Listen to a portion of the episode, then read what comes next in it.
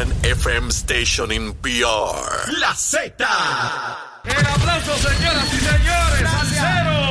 Esta es la verdadera y pura emisora de la salsa de Puerto Rico. ¡De Puerto Rico! WZNTFM 93.7 San Juan, WZMTFM 93.3 Ponce y WIOB 97.5 Mayagüez. La que representa la salsa en la isla del encanto. De aquí para el mundo. A través de la aplicación La Música Z93. Tu, tu emisora nacional de la salsa. Comenzamos nuestra segunda hora aquí en Nación Z Nacional. Ya el senador William Villafañe de regreso va a estar con nosotros quemando el cañaveral. Estás con Nación Z Nacional por el Habla Música y Z93. Ahí está en pantalla quemando el cañaveral, mis amigos. Mire ese fogaje, esa columna de fuego. Ya se fueron las ardillas y los ratones tempranito. Tan pronto arranco. Mire, no queda uno debajo de ese matorral. Ya usted sabe cómo es. Mire, y tengo con nosotros, después de dos semanas de, de- de fuera de- de- de- del radar de Nación Z Nacional, al senador William Villafañe. William, saludos, buen día, ¿cómo estás? Eh, saludos para ti, Leo. Saludos para el pueblo de Puerto Rico. Mira, muchísima gente regañándome, William, que dónde estás tú, que cómo es posible, que dónde está William Villafañe, que queremos escucharlo. Y todo yo, calma, calma, que él va a regresar.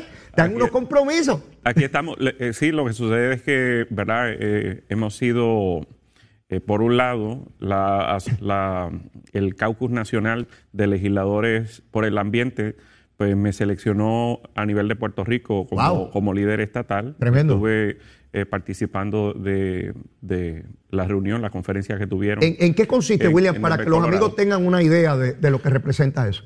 Bueno, a- esto consiste, ¿verdad?, de aquellos legisladores que se han destacado por estar eh, presentando legislación de avanzada con respecto a asuntos ambientales como el cambio climático y otros aspectos que nos aquejan a nosotros también los puertorriqueños Claro. aquí. Pues eh, se reúnen eh, eh, anualmente y comparten legislación eh, y al mismo tiempo eh, tratan de eh, desarrollar este tipo de, de dinámica con sus pares en los respectivos estados. Y esta vez pues lo, lo hicimos en Denver, Colorado. Eh, de hecho, es la primera vez que un legislador puertorriqueño eh, eh, participa de, esto, de, de esta Wow, organización. Qué bien, qué bien. Y, y también pues estuve, eh, eh, fui eh, nombrado eh, por la presidenta del Caucus Nacional de Legisladores Hispanos, Nelly Poe, Ajá. eh, como miembro del comité ejecutivo eh, representando a Puerto Rico. Y, y- y estuvimos reunidos allá en, en Nueva York. Eh, y fueron muy buenas eh, las reuniones, positivas para, para Puerto Rico. Y, y claro está, siempre aprovechando para eh, impulsar la estadía para Puerto Rico con cada uno de, de mis pares.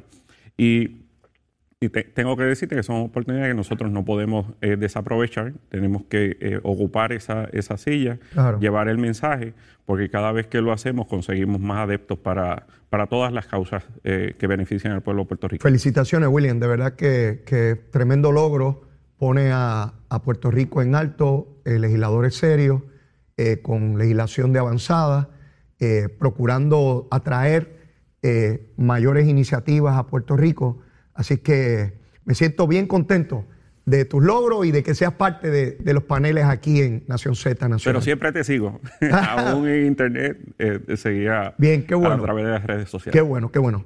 Eh, eh, William, el tema obligado, pues obviamente es toda la situación de la reconstrucción del sistema eléctrico, el administrador de- del sistema de distribución que es Luma, la contratación existente, el malestar generalizado por los apagones que se repiten particularmente en esta época del año. Si recuerdas, en agosto y septiembre del año pasado tuvimos el, el- mismo sistema de, o, problema de, apagones.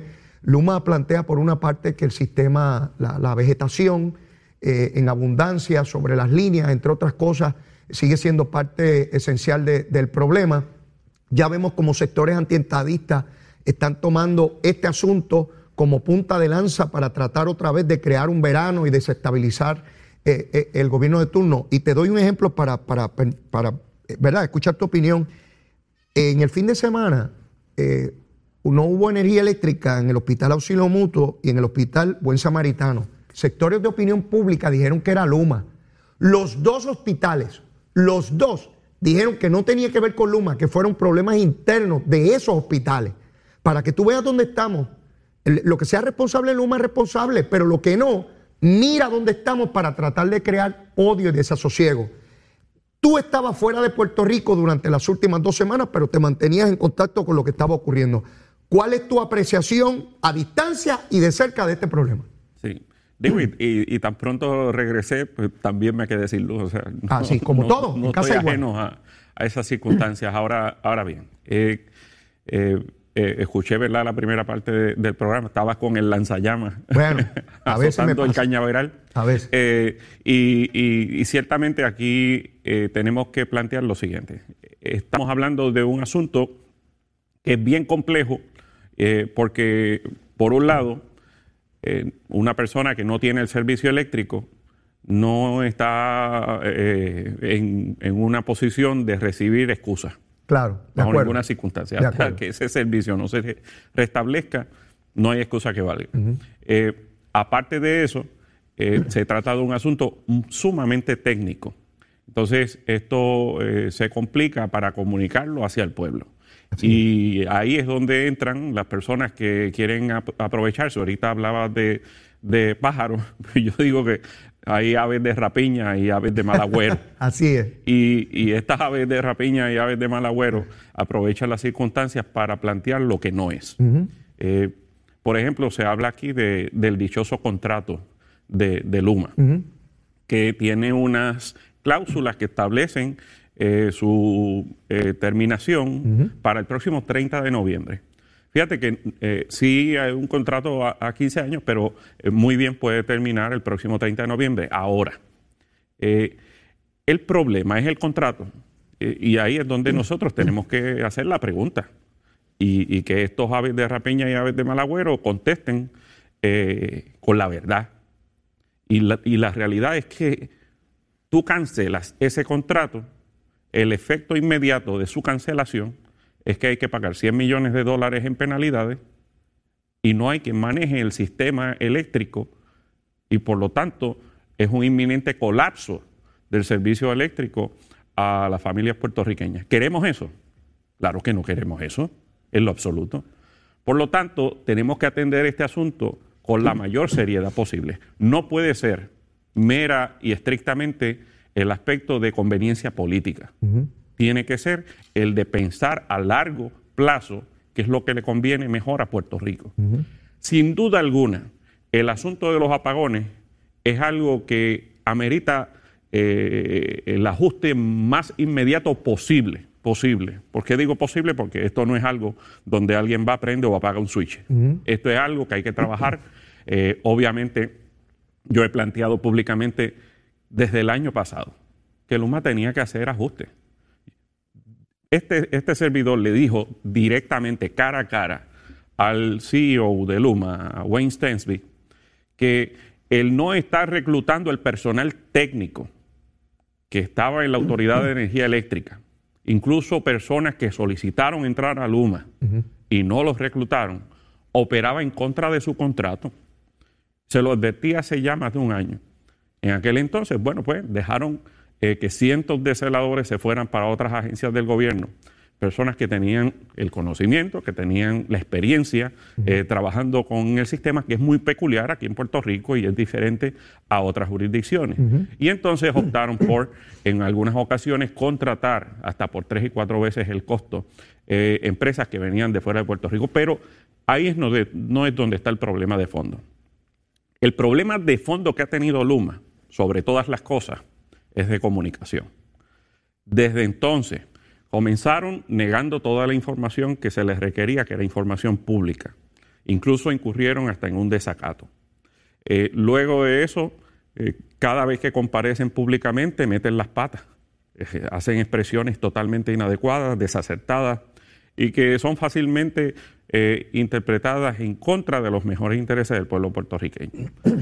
Se les, se les va la guagua cuando hacen eh, ese tipo eh, de expresión, porque tratándose de un asunto tan sensible, donde está eh, en, en la otra eh, cara de la moneda la salud y la economía del pueblo puertorriqueño, pues ciertamente no lo han manejado muy bien.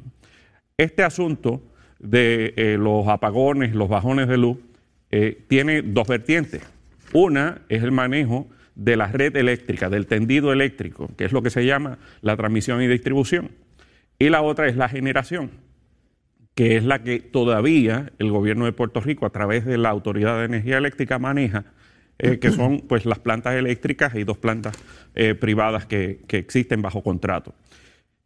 Eh, la interacción entre ambas es donde en múltiples ocasiones ocasiona estos apagones o estos bajones de luz. en múltiples ocasiones ha sido realmente la generación, eso lo hemos discutido aquí, y, eso está en un proceso también para que venga una inversión privada. Hay cerca de 1.5 gigas, de que es casi la mitad de la producción, de la generación de energía que está desarrollándose ahora mismo para energía renovable eh, alrededor de todo Puerto Rico. Y, eso es positivo, pero eso no ocurre de la noche a la mañana. Claro. Hay el detalle con respecto a cómo minimizar y lograr que estos apagones se reduzcan por parte de Luma, que es la parte de la transmisión y distribución, era hacer el inventario de esa infraestructura, es decir, de ir a través de todo ese tendido eléctrico, identificar aquellas piezas que son de alto riesgo, tiene que ser un monitoreo constante, y reemplazarlas. ¿Por qué? Porque si tú permites entonces que esa infraestructura vaya colapsando y según vaya colapsando, ir cambiándola, la consecuencia de los apagones es mucho más costosa y mucho más onerosa para el pueblo puertorriqueño. Porque no solamente es que hay que costear, hay que pagar el costo de reparación, hay que también que costear eh, el generador eléctrico, la planta eléctrica, la gasolina, el diésel, las reparaciones y también el costo de oportunidad que se deja de recibir en términos de, actividades económicas. Entonces, toda la cantidad de actividad económica que el pueblo de Puerto Rico deja de tener y, efectivamente de empleo eh, por, los dichosos apagones, pues ciertamente eso tiene entonces que atenderse de manera preventiva. Y eso no se ha hecho, eso no se ha contemplado. Eh, y, si se ha hecho en algunas circunstancias, que no dudo que se haya hecho, pues no se ha comunicado bien.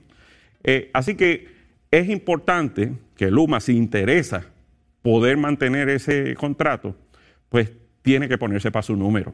Otra cosa, el gobierno de Puerto Rico no pierde nada con abrir a competencia. No pierde absolutamente nada con desde ahora iniciar un proceso donde cualquier parte que entienda que lo puede hacer mejor, que presente sus números, que presente sus credenciales. No se pierde absolutamente nada con eso. Lo que no puede ocurrir, de hecho, es una cancelación inmediata del contrato, porque sería eh, dejar al pueblo puertorriqueño desprovisto de un servicio, eh, eh, por lo menos, ¿verdad?, que, pueda operar el sistema y que puedan tener el servicio eléctrico, aunque a veces de manera interrumpida. Me gusta esta discusión contigo, William, porque de manera sosegada vas mirando las distintas alternativas con seriedad no con politiquería, no con estridencia de que yo soy el que represento al pueblo y tumben todo y aquí, ¿verdad? Sino como ocupaste posiciones del más alto nivel de gobierno como secretario de la gobernación, tú viviste lo que fue todo el andamiaje en contra de Whitefish.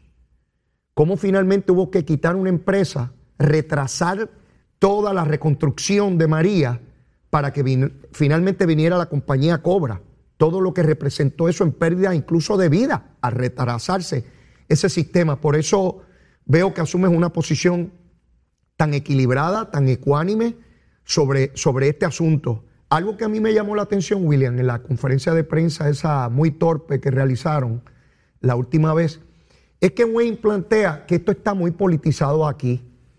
Es evidente que él no tiene ese trasfondo porque de donde él viene y las compañías de, electricidad de los Estados Unidos no, están, no se meten los políticos en eso.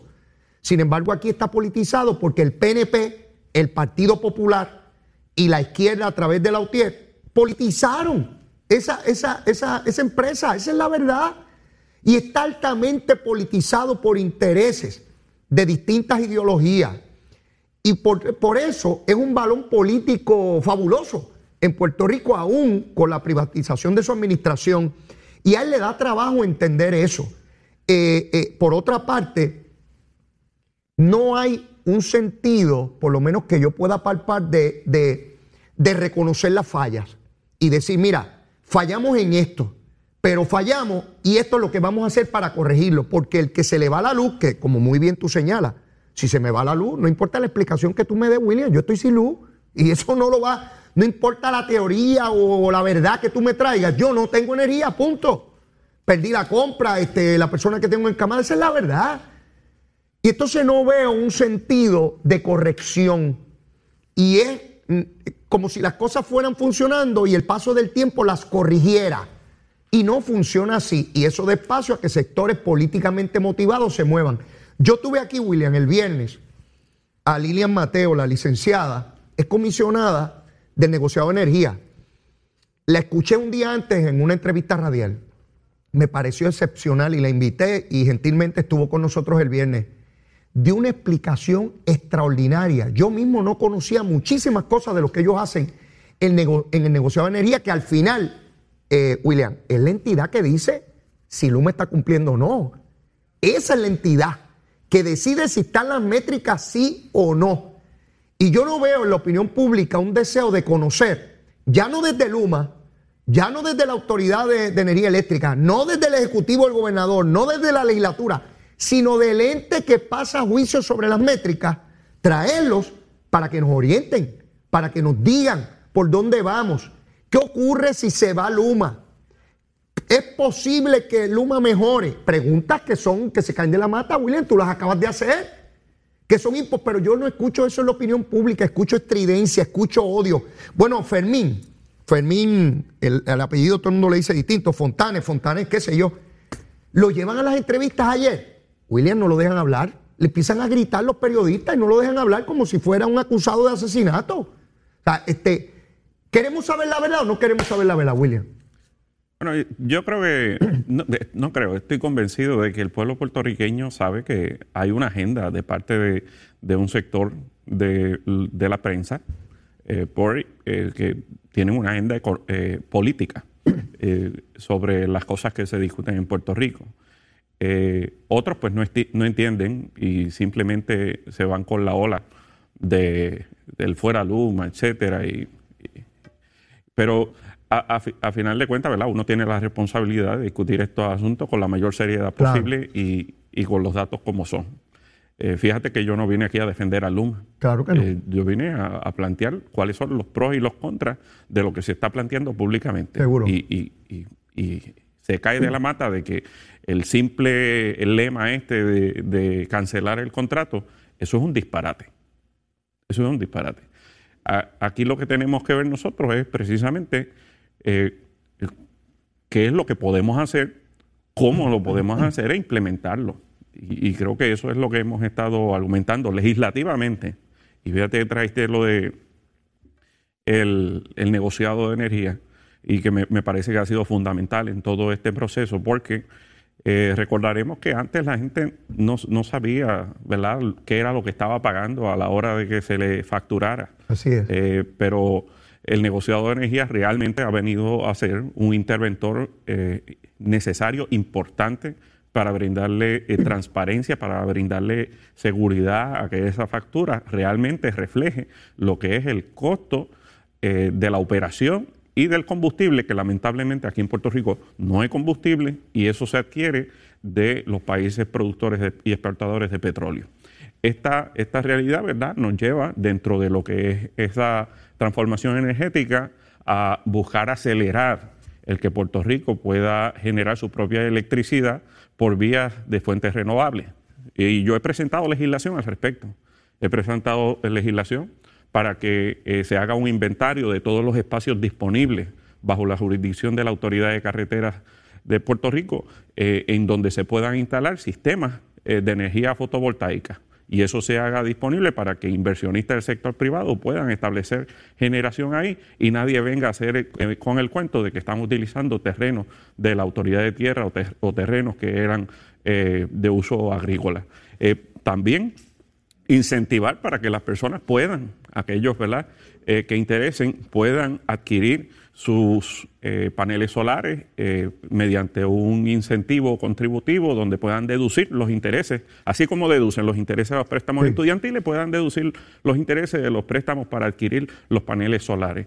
Y así estamos también, estaré presentando legislación en los próximos días para que se aproveche lo que es la nueva legislación a nivel nacional, aprobada también y firmada por el presidente Biden donde eh, hay fondos, eh, billones de dólares, para establecer lo que es el, el Wind Generation Offshore, eh, que sería entonces generación de eólica en mar.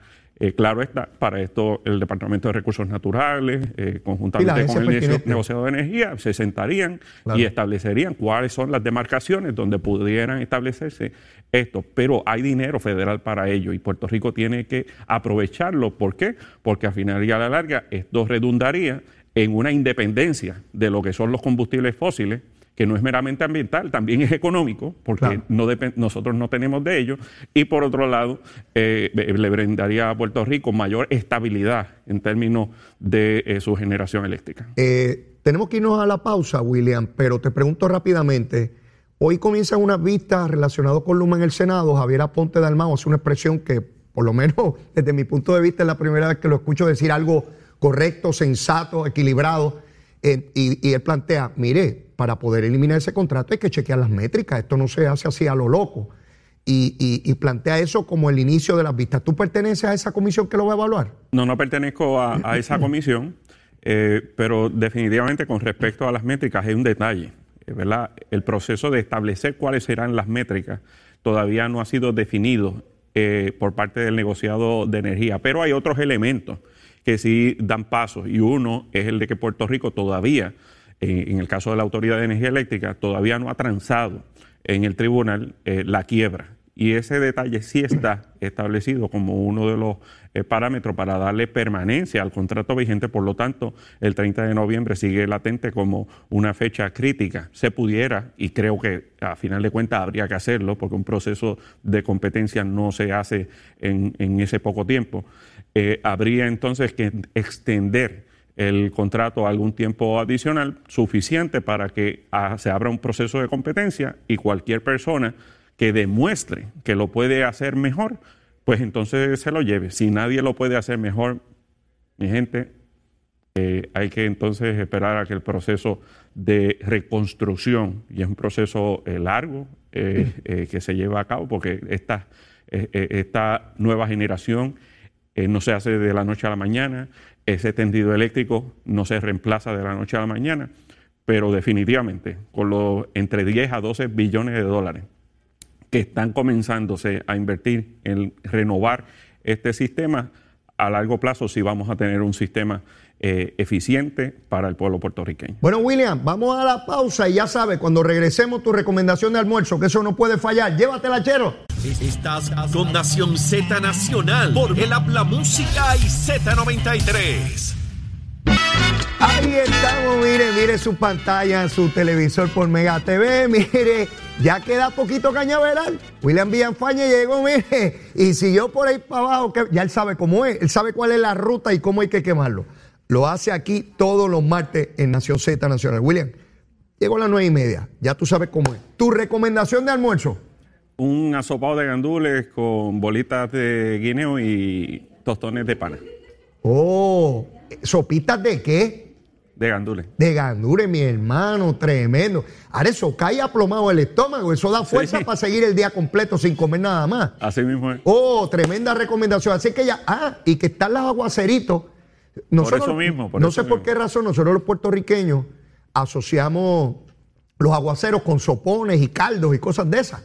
Así que tú estás a tono con lo que es la tradición de la cocina puertorriqueña. Precisamente, sí. Perfecto, perfecto. A eso yo le añadiría. A mí me encanta el pan sobao. Ah, un pasito sobao, este, mojadito ahí. Oh, William, eso es buena idea. Así que, amigo, esa recomendación de William Villafaña está espectacular para el día de hoy. Así que vamos, vamos a buscarlo o a cocinarlo eh, como corresponda. William, quiero moverme a otro tema y tiene que ver con el asunto del estatus. el representante Richie Torres, estadista, favorecedor de la estadidad para Puerto Rico, congresista por New York, plantea que, que va a votar en favor de la medida, pero que, tiene, que, no está optimista con relación a la aprobación de la misma.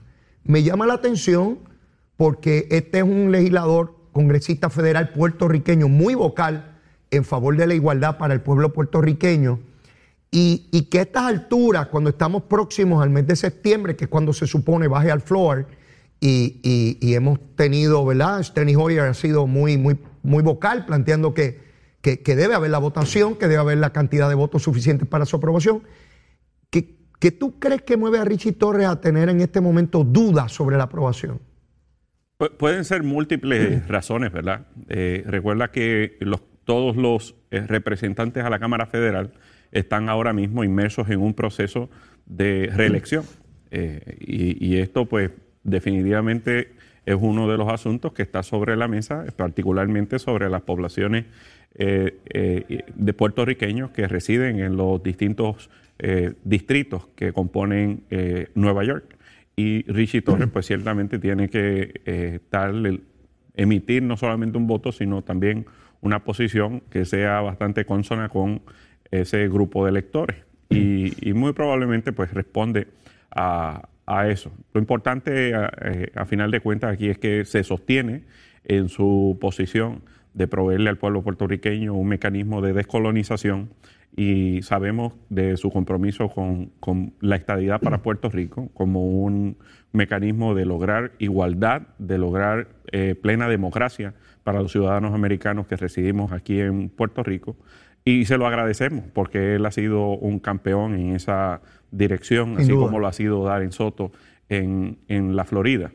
Y, y necesitamos eh, más puertorriqueños y más eh, legisladores eh, federales y estatales que aboguen por nuestra causa. Sabemos que durante eh, los pasados años se ha politizado, se, se ha convertido en hecho más partidista en la discusión de esto. La- mis visitas a- a- a- en algunos estados y compartido con líderes políticos, legisladores estatales. cuando hablo con los demócratas, pues particularmente, prácticamente cuando les digo que soy de Puerto Rico, me plantean, ¿y por qué Puerto Rico todavía no es Estado? En el caso de los republicanos, pues eh, preguntan, eh, ¿por qué quieren ser Estado? Eh, porque les han vendido, ¿verdad? O al- unas ideas equivocadas, erróneas, de, de- de que es más, de que fuera más ventajoso mantener un sistema territorial como el actual, ¿verdad? Pero cuando eh, les planteo, ¿verdad? El, el estar fuera de la toma de decisiones, el estar fuera de, la mesa, entienden rapidito de que bajo ninguna circunstancia ellos estarían dispuestos a un sistema en el que no tendrían eh, ni voz ni voto.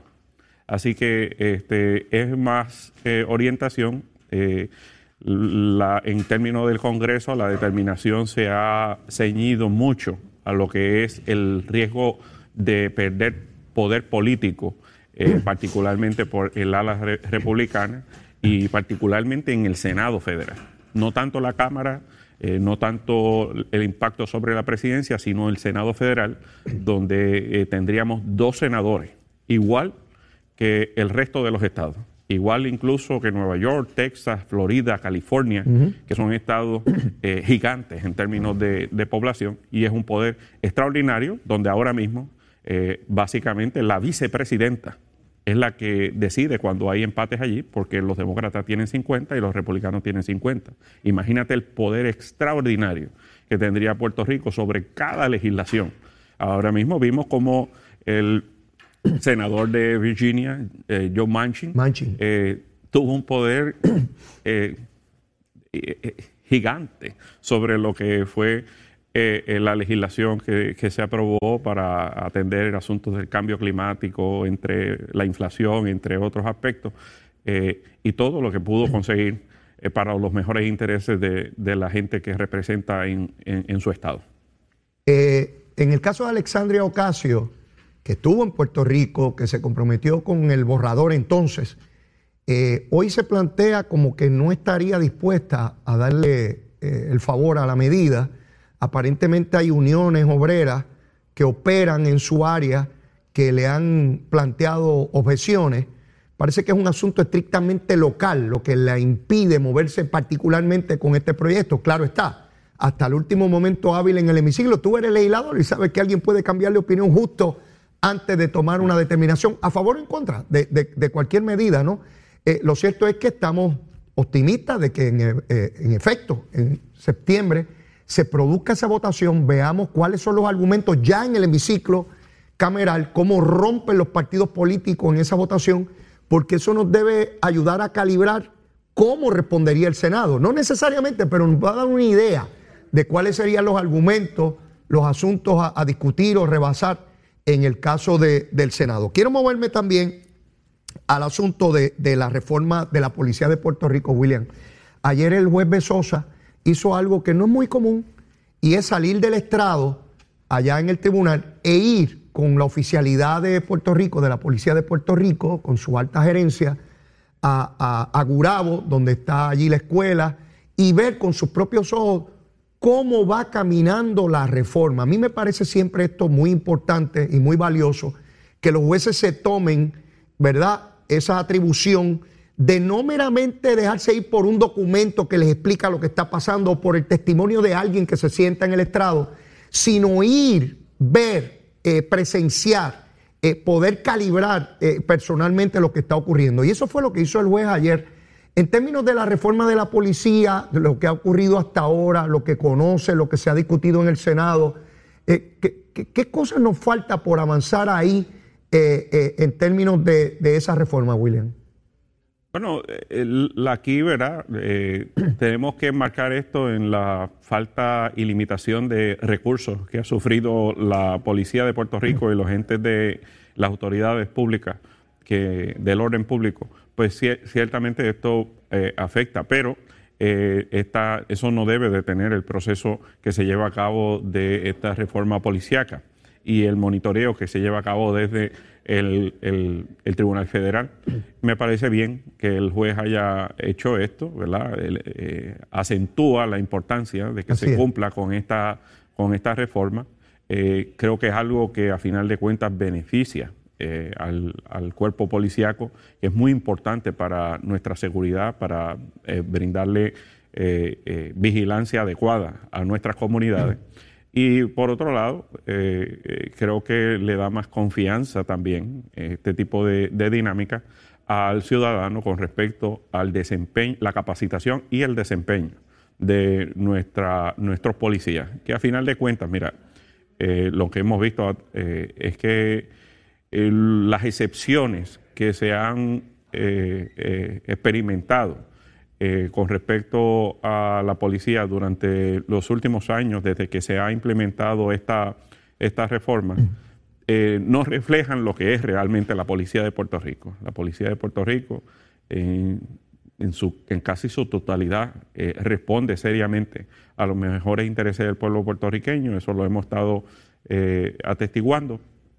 Y, y, me parece que sí, que salvo una que otra excepción, eh, tenemos nosotros que mantener ese, ese respeto y admiración al servicio que ofrendan nuestros policías por una compensación, por un retiro mísero comparable con el resto de las jurisdicciones estatales.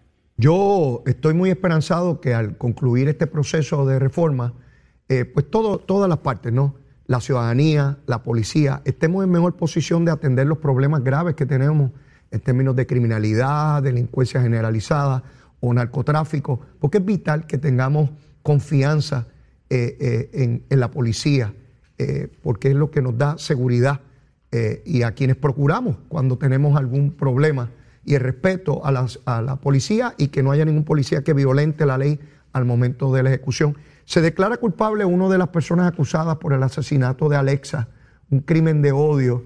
Nuestra sociedad, William, gracias a Dios, cada vez cobra más conciencia de lo que es la tolerancia y de lo que es el respeto a la vida humana. Lamentablemente este es de los casos más, más terribles, cómo persiguieron a ese ser humano, primero con los, las armas estas gochas y luego a, bala viva, eh, cazándolo como, como, como si fuera una bestia, como si fuera un animal. Y uno trata de imaginarse cómo ocurre eso y es, desgarrador, ¿no? Y pues ya uno se declaró culpable.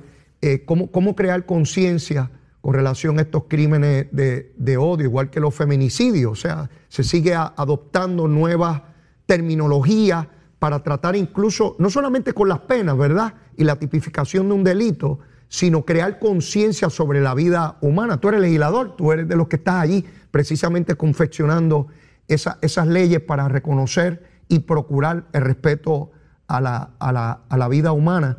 Y, y creo que es un paso importante, William. Sí.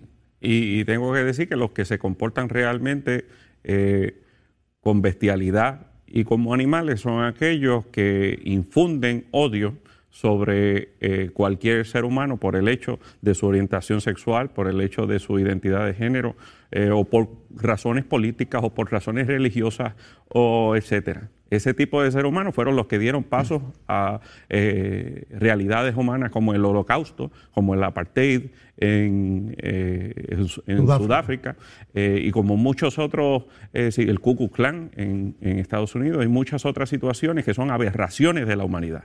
Y, y- y ese tipo de pensamiento, y peor aún, cuando utilizan el subterfugio religioso para ello, y lo dice un cristiano, que lo que aprendió es que eh, Jesucristo infundía amor y no odio. Así que este tipo de, discurso, este tipo de mensaje, este tipo de pensa- pensamiento errado, eh, tiene que ser rechazado tajantemente. Mira, eh, se señala hoy por la prensa que se pospone la sentencia tanto del Cano como de Santa María.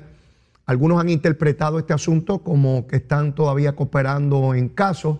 Yo creo que parte más de la, de la especulación, ¿verdad? No hay manera de tener la certeza Claro. de si están cooperando o no eh, con más casos. Eh, si están cooperando, pues fantástico. Todo aquel que haya cometido delito, escucho a algunos diciendo, ah, tienen que estar preocupados los que estaban, tienen que estar preocupados los que cometieron delito contra con ellos. Los que no cometieron delito no tienen, porque aquí no se puede llegar a, a- a ser culpable por asociación. Porque alguien haya trabajado con alguien que resultó ser corrupto, o porque era amigo de alguien que resultó ser corrupto, o porque es familiar de alguien que resultó ser corrupto. Eso es igualmente detestable que la corrupción. El tratar de criminalizar movimientos, partidos eh, eh, eh, o instituciones a base de que personas no hayan cumplido con la ley. Ciertamente han sido muchos los que han sido acusados y que están ya cumpliendo o declarados culpables en los procesos para, para ventilar sus casos. Pero en este sentido, pues me parece que se abre nuevamente a la especulación y, y- y, ¿verdad? Que es casi inherente al proceso de que puedan venir más acusaciones. No sé qué te parece a ti. Sí, bueno, exacto, de nuevo, son especulaciones. Estos son procesos que siguen corriendo. Eh, verás, por ejemplo, el caso de Anaudi. El caso de Anaudi, pues todavía siguen Años. esperando una, eh, una sentencia. Eh, sin embargo, no han habido más procesamientos con respecto a esa investigación. O sea que no necesariamente implica de que eh, relacionado a eso haya alguna nueva acusación. No estoy diciendo que no la haya, estoy diciendo de que si tomamos el ejemplo del caso de Anaudi, no necesariamente implica que lo hará. Claro. Eh, William, ¿en esta semana tienen sesión en el Senado? Sí, eh, tu- bueno, tuvimos en el día de ayer, Ok. eh, recesaron hasta el próximo lunes. O sea, que tan igual que en la Cámara, que es semanalmente una sola Una cosa- sesión. Es una cosa impresionante, pero sí. Y, y- y en el día de ayer, que se atendió allí, que fuera importante en el primer día. Bueno, hubo, hubo legislación, eh, por ejemplo, eh, que yo plasmaba que era importante, era un proyecto de administración que agiliza el proceso de la titularidad de, eh, eh, de bienes inmuebles, es decir, de las residencias de muchas personas, eh, hace expedito este proceso de inscripción para lograr que puedan acceder a beneficios de seguros, de beneficios de, De FEMA, son particulares. Muchas cosas no se le podían entregar ni, ni un tolo porque no tenían la titularidad. Sí, e- esta legislación pues se atendió en el, en el día de ayer. Ah, tremendo. Y entonces hasta el próximo lunes no, no, no hay sesión. No, hasta el próximo lunes hay ve- una serie de vistas públicas, etcétera. Estaremos participando de ellas, pero la sesión el próximo lunes. Bueno, pues nosotros levantamos los trabajos por el día de hoy, William. No tenemos tiempo para más. Nos reanudamos los trabajos en Nación Z Nacional contigo el próximo martes. Agradecido como siempre de, de contar con su señoría aquí en Nación Z. Nacional. Bueno amigos, y en los minutos finales, mire, ayer me divertí muchísimo en un programa de televisión donde fue José Luis de Almagro, el presidente del Senado, y llevó fotos allí de un montón de cajas de computadoras nuevas que llevaban muchísimo tiempo almacenadas y perdidas, millones de dólares en una escuela, en un almacén, y cuando lo pusieron en televisión, Allí la periodista le preguntó, pero mire, presidente, eso dice que es del 2002. El hombre se le fue la sangre del cuerpo, no sabía qué decir de los tiempos de Sila Calderón, que está almacenado allí. Él fue allí a formarle un revolú al gobernador Pedro Pierluisi y no se percató el pobre hombre que los sellos decían, estaban las fechas, que eran del, del 2002 almacenado allí, en plena administración de Sila Calderón. Mire, a veces uno va por lana y amanece trasquilado, ya usted sabe cómo es, mire, yo no tengo tiempo para más. Si usted todavía no me quiere, mire, no importa lo alborotoso que yo sea, yo soy bueno, yo soy un chamaquito bueno, seguro que sí. Y si ya me quiere, quiérame más, vamos a seguirnos queriendo. Mucho amor, mucho amor. Los quiero, nos vemos mañana. Besitos en el cutis para todos.